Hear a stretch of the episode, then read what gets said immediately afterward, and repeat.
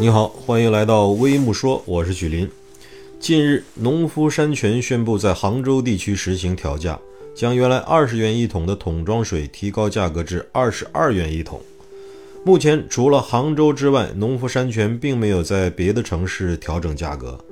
但这一举措也被认为是农夫山泉对市场的试水。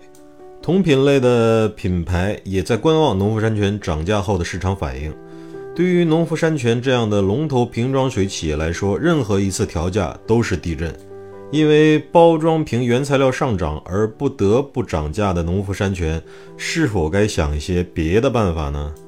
我们不生产水，只做大自然的搬运工的农夫山泉，发展到今天，早就不单是只做天然水这一项生意了。目前，农夫山泉主营业务为包装饮用水和饮料。两者相辅相成，助力农夫山泉在市场上占据更高的占有率，保证其地位。根据2022年信达证券的调研报告，农夫山泉包装饮用水业务占总营收的百分之六十，饮料业务占百分之四十。2021年，农夫山泉营收二百九十七亿元，其中水业务占一百七十亿元，茶饮料四十六亿元，占比百分之十五，功能饮料三十七亿元，占比百分之十二。果汁饮料二十六亿元，占比百分之九；其他产品十八亿元，占比百分之六。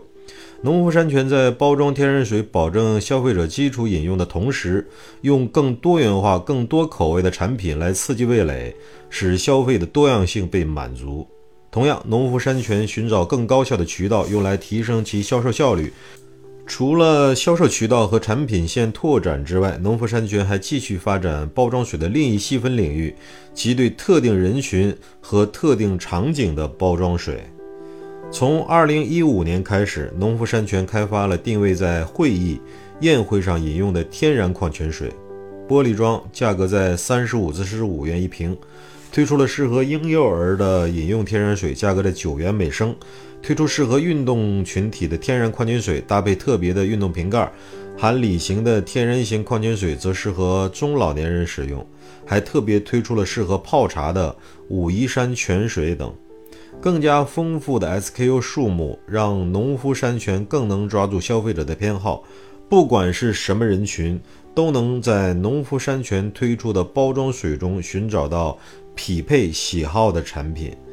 但挑战仍然存在，例如水源地污染等问题会直接影响到天然水的取水。若是农夫山泉没有办法及时寻找全新的水源地，水源供应不足，则会成为一个巨大的问题。同样，农夫山泉如今的种种尝试，都是在包装饮用水和软饮上做文章。目前开发的一众产品也基本基于之前的产品，鲜有创新。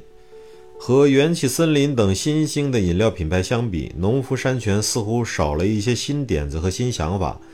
这就导致农夫山泉很难在这个快速发展的时代中找到爆点，产出爆点，获得更大的利润。除了包装饮品，农夫山泉可以继续往更加广阔的饮品行业进军，例如咖啡等，抓住每一个机会，才能够将农夫山泉的品牌更好的留在消费者的心中，成为中国。软饮和包装饮用水行业毫无争议的第一名。你好，这里是微木说，欢迎来到评论区，点赞、留言、转发，再见。